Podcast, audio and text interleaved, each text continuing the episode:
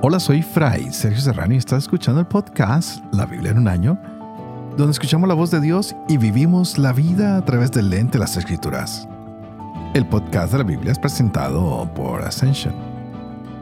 Usando la cronología de la Biblia de Great Adventure, leeremos desde Génesis hasta Apocalipsis, descubriendo cómo se desarrolla la historia de salvación y cómo encajamos en esa historia hoy. Estamos con este hermoso evangelio de Lucas Ayer leíamos capítulos 13 al 16 y nos dimos cuenta que para algunas personas, para algunos judíos, a veces pensaban ah, que les habían pasado males a ellos porque eran malos y que tal vez nos hemos salvado porque somos muy buenos y el Señor les dice, ah, ah, eso no tiene nada que ver.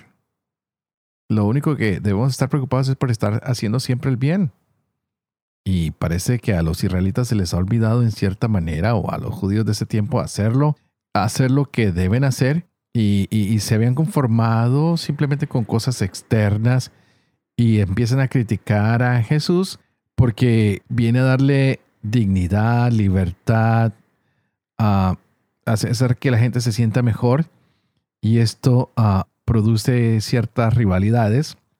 Y vemos como el Señor uh, en el día de ayer se compadeció de Jerusalén y les anunció cuál iba a ser el fin.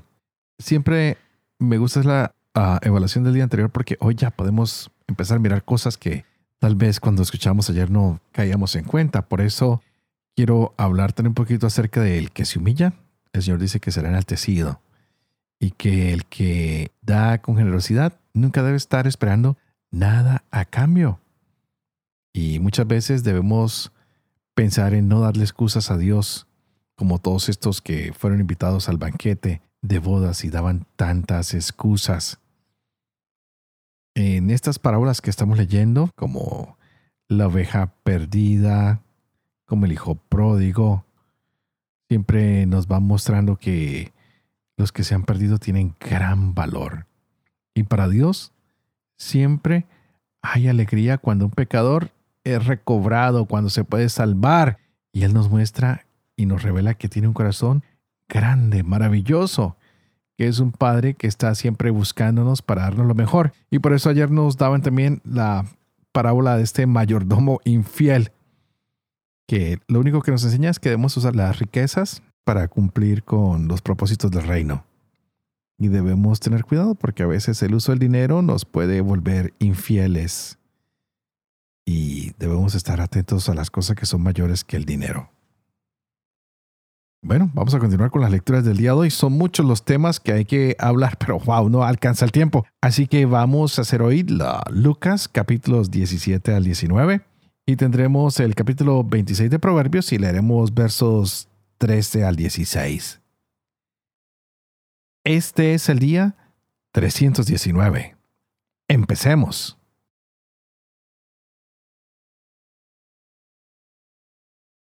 Lucas capítulo 17. Dijo a sus discípulos, es imposible que no haya escándalos, pero hay de aquel por quien vienen. Más le vale que le pongan al cuello una piedra de molino y le arrojen al mar que escandalizar a uno de estos pequeños. Anden pues con cuidado. Si tu hermano peca, repréndelo, y si se arrepiente, perdónalo. Y si peca contra ti siete veces al día, y siete veces se vuelve a ti diciendo, me arrepiento, lo perdonarás. Dijeron los apóstoles al Señor, aumentanos la fe. El Señor dijo, si tuvieran una fe como un grano de mostaza, habrían dicho a esta morera, arráncate y plántate en el mar, y les habría obedecido. ¿Quién de ustedes que tiene un siervo arando o pastoreando, y cuando regresa del campo le dice, pasa el momento y ponte a la mesa. No le irá más bien, prepárame algo para cenar y ciñete para servirme, y luego que yo haya comido y bebido, comerás y beberás tú. ¿Acaso tiene que dar las gracias al siervo porque hizo lo que le mandaron? De igual modo ustedes, cuando hayan hecho todo lo que les mandaron, digan, no somos más que unos pobres siervos. Solo hemos hecho lo que teníamos que hacer. De camino a Jerusalén pasó por los confines entre Samaria y Galilea. Al entrar en un pueblo salieron a su encuentro diez hombres leprosos que se pararon a distancia y levantando la voz dijeron, Jesús Maestro, ten compasión de nosotros. Al verlos les dijo, Vayan y preséntense a los sacerdotes. Y sucedió que mientras iban quedaron limpios. Uno de ellos, viéndose curado, se volvió glorificando a Dios en alta voz. Y postrándose rostro en tierra a los pies de Jesús, le daba gracias y éste era un samaritano. Tomó la palabra Jesús y dijo, ¿No quedaron limpios los diez? Los otros nueve, ¿dónde están? ¿No ha habido quien volviera a dar gloria a Dios sino este extranjero? Y le dijo, levántate y vete, tu fe te ha salvado. Habiéndole preguntado a los fariseos cuándo llegaría el reino de Dios, les respondió, la venida del reino de Dios no se producirá aparatosamente, ni se dirá, véanlo aquí o allá, porque miren, el reino de Dios ya está entre ustedes. Dijo a sus discípulos, días vendrán en que desearán ver uno solo de los días del Hijo del Hombre y no lo verán. Y les dirán, véanlo aquí, véanlo allá.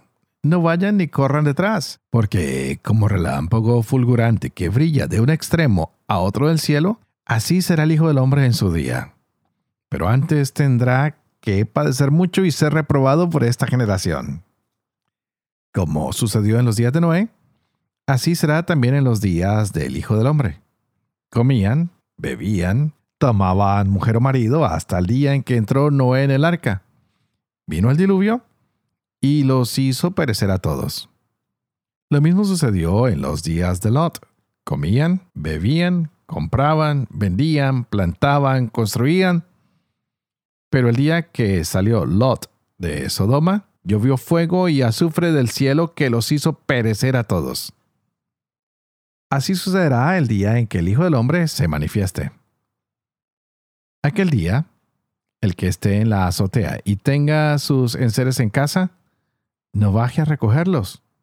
Y de igual modo, el que esté en el campo, no se vuelva atrás. Acuérdense de la mujer de Lot.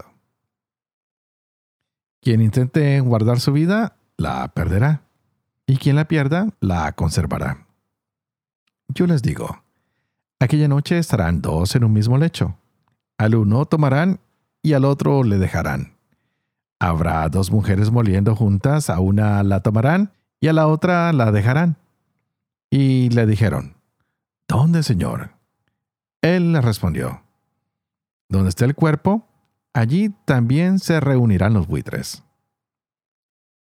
Les propuso una parábola para inculcarles que era preciso orar siempre sin desfallecer. Había en una ciudad un juez que ni temía a Dios ni respetaba a los hombres. Había en aquella misma ciudad una viuda que acudiendo a él le dijo, Hazme justicia contra mi adversario. Durante mucho tiempo no quiso. Pero después se dijo a sí mismo, aunque no temo a Dios ni respeto a los hombres, como esta viuda me causa molestias, le voy a hacer justicia para que deje de una vez de importunarme. Dijo pues el Señor, oigan lo que dice el juez injusto, pues ¿no hará Dios justicia a sus elegidos que están clamando a Él día y noche? ¿Les hará esperar? Les digo que les hará justicia pronto. Pero cuando el Hijo del Hombre venga, ¿encontrará la fe sobre la tierra? algunos que se tenían por justos y despreciaban a los demás les dijo esta parábola. Dos hombres subieron al templo a orar, uno fariseo, otro publicano. El fariseo de pie oraba en su interior de esta manera. Oh Dios, te doy gracias porque no soy como los demás hombres rapaces, injustos, adúlteros, ni tampoco como este publicano. Ayuno dos veces por semana doy el diezmo de todas mis ganancias. En cambio, el publicano, manteniéndose a distancia, no se atrevía ni a alzar los ojos al cielo, sino que se golpeaba el pecho diciendo, Oh Dios, ten compasión de mí, que soy pecador. Les digo que éste bajó a su casa justificado y aquel no. Porque todo el que se ensalza será humillado, y el que se humilla será ensalzado. Le presentaban también los niños pequeños para que los tocara, y al verlos, los discípulos le reprendían.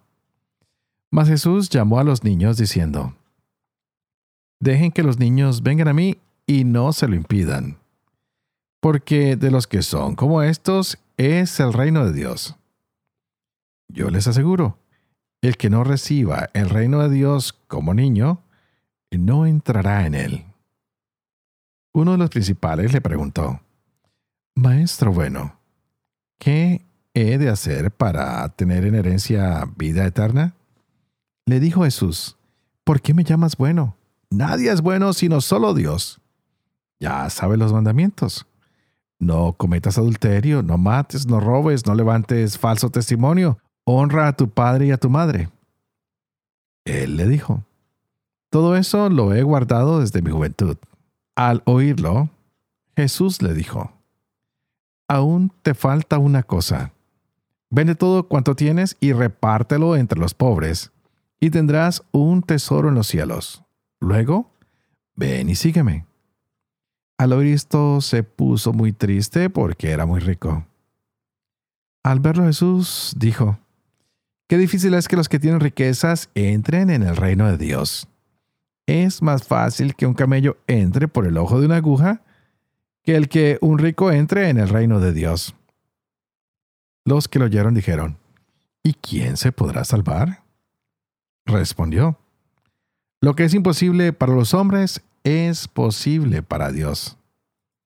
Dijo entonces Pedro, Ya lo ves nosotros hemos dejado nuestras cosas y te hemos seguido. Él les dijo, yo les aseguro que nadie que haya dejado casa, mujer, hermanos, padres o hijos por el reino de Dios quedará sin recibir mucho más al presente y vida eterna en el mundo venidero. Tomando consigo a los doce, les dijo, miren que subimos a Jerusalén y se cumplirá todo lo que los profetas escribieron sobre el Hijo del Hombre. Le entregarán a los gentiles y será objeto de burlas, insultado y escupido, y después de azotarle, le matarán. Pero al tercer día resucitará. Ellos no comprendieron nada de esto, no captaban el sentido de estas palabras y no entendían lo que decía. Cuando se acercaba a Jericó estaba un ciego sentado junto al camino pidiendo limosna. Al oír que pasaba gente, preguntó qué era aquello. Le informaron que pasaba Jesús el Nazareno y empezó a gritar diciendo, Jesús, hijo de David, ten compasión de mí. Los que iban delante le increpaban para que se callara, pero él gritaba mucho más, Hijo David, ten compasión de mí. Jesús se detuvo y mandó que se lo trajeran. Cuando se acercó le preguntó, ¿qué quieres que te haga? Él le dijo, Señor, que vea. Jesús le dijo, recobra la vista. Tu fe te ha salvado. Y al instante recobró la vista y le seguía glorificando a Dios. Y todo el pueblo al verlo alabó a Dios. Entró en Jericó y cruzaba la ciudad había un hombre llamado Saqueo que era jefe de publicanos y rico. Trataba de ver quién era Jesús, pero no podía a causa de la gente porque era de pequeña estatura. Se adelantó corriendo y se subió a un sicomoro para verle, pues iba a pasar por allí. Y cuando Jesús llegó a aquel sitio, alzando la vista, le dijo, Saqueo, baja pronto, porque conviene que hoy me quede yo en tu casa. Se apresuró a bajar y le recibió con alegría.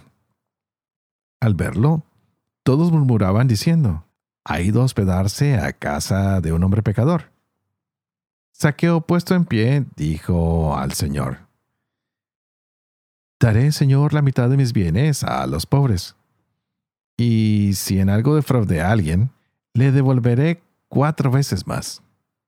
Jesús le dijo, Hoy ha llegado la salvación a esta casa, porque también este es hijo de Abraham. Pues el Hijo del Hombre ha venido a buscar y salvar lo que estaba perdido. Mientras la gente escuchaba estas cosas, añadió una parábola, porque estaba él cerca de Jerusalén y creían ellos que el reino de Dios aparecería de un momento a otro. Dijo pues, un hombre noble marchó a un país lejano para recibir la autoridad real y volverse. Llamó a diez siervos suyos, les dio diez minas y les dijo, negocien hasta que vuelva.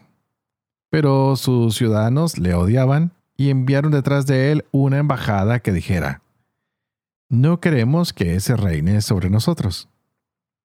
Cuando regresó después de recibir la autoridad real, mandó llamar a aquellos siervos suyos a los que había dado el dinero para saber lo que habían ganado cada uno. Se presentó el primero y dijo, Señor, tu mina ha producido diez minas. Le respondió, Muy bien, siervo bueno, ya que has sido fiel en lo insignificante, toma el gobierno de diez ciudades. Vino el segundo y dijo, Tu mina, señor, ha producido cinco minas. Dijo a éste, Ponte tú también al mando de cinco ciudades. Vino el otro y dijo, Señor, aquí tienes tu mina que he tenido guardada en un lienzo. Pues tenía miedo de ti que eres un hombre severo, que tomas lo que no pusiste y cosechas lo que no sembraste. Le dice, por tu propia boca te juzgo siervo malo.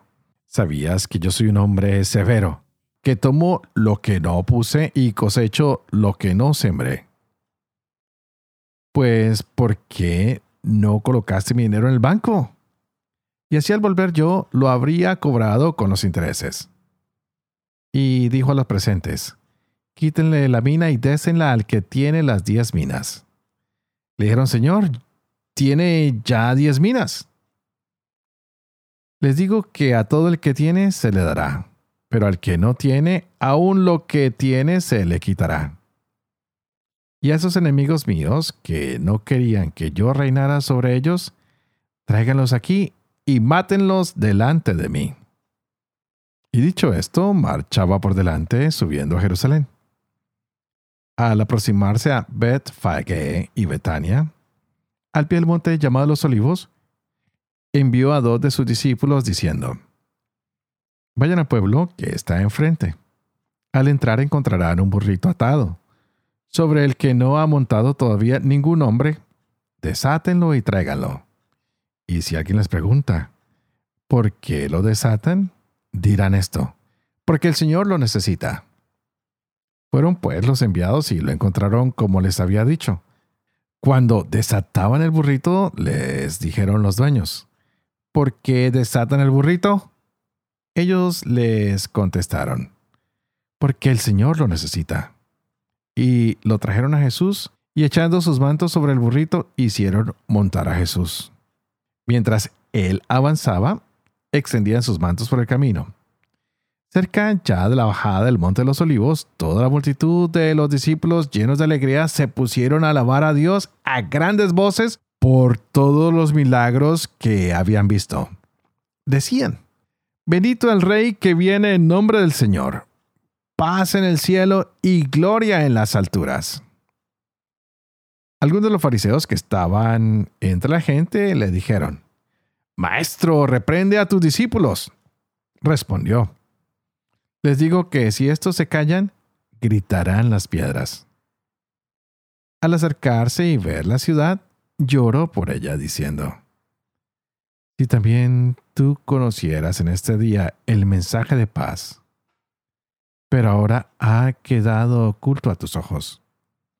Porque vendrán días sobre ti en que tus enemigos te rodearán de trincheras, te cercarán y te apretarán por todas partes.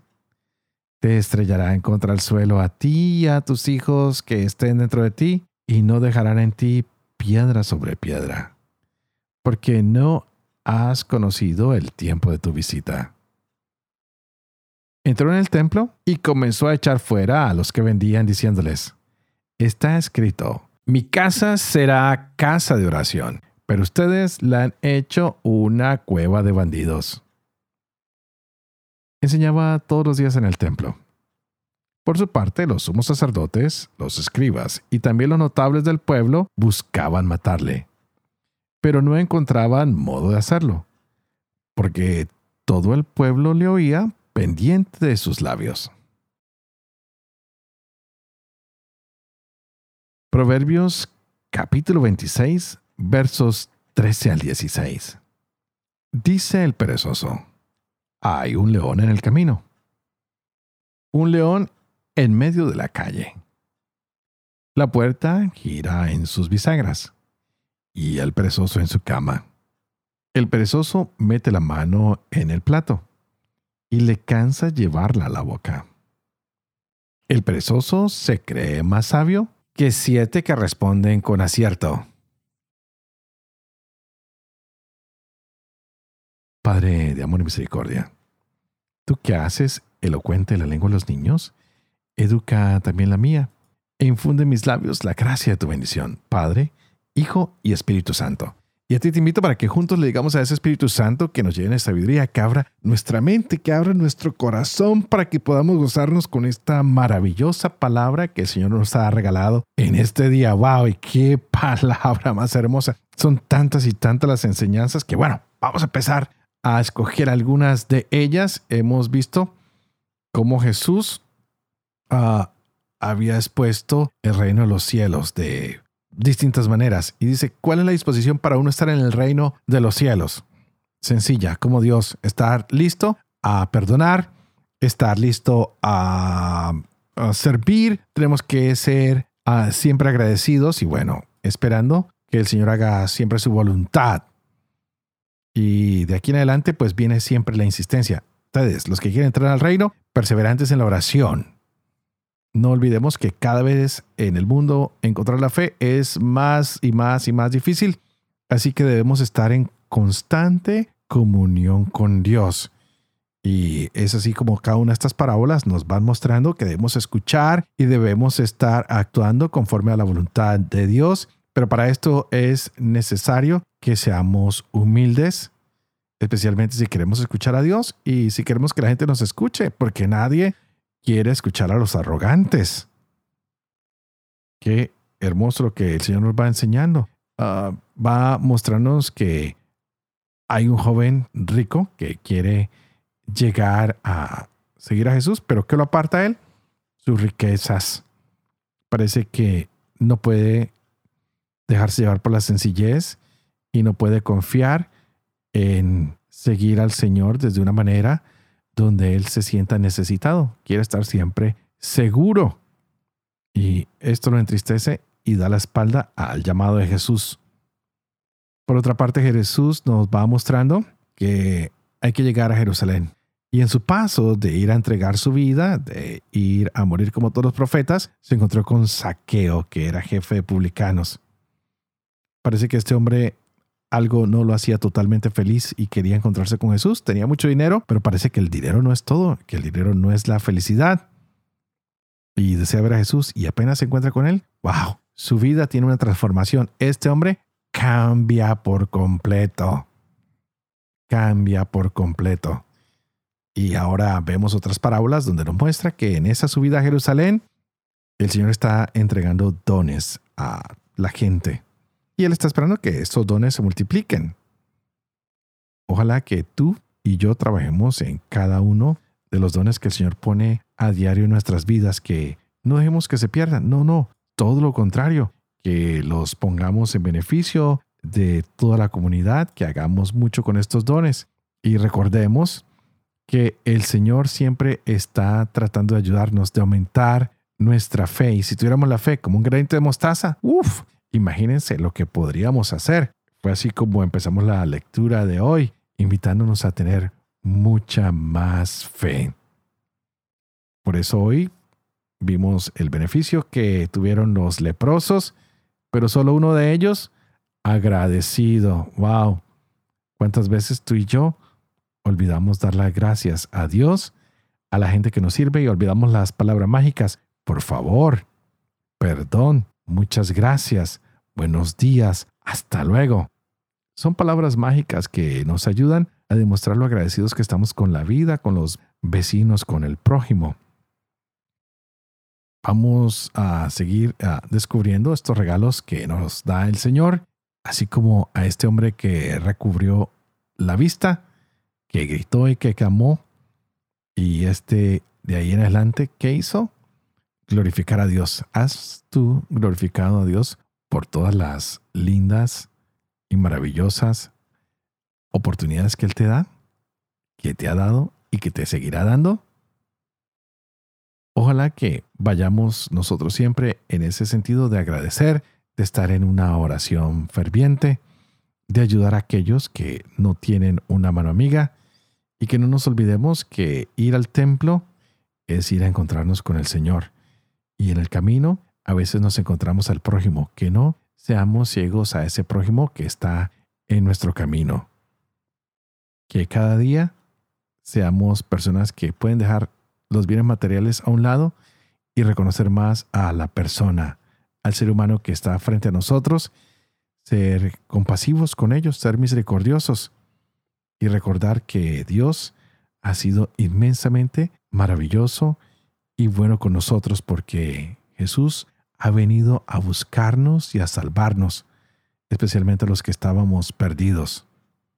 No juzguemos, más bien dediquémonos a obedecer el plan de Dios, que es traer a todos los hombres al conocimiento de la verdad para que todos los hombres se salven.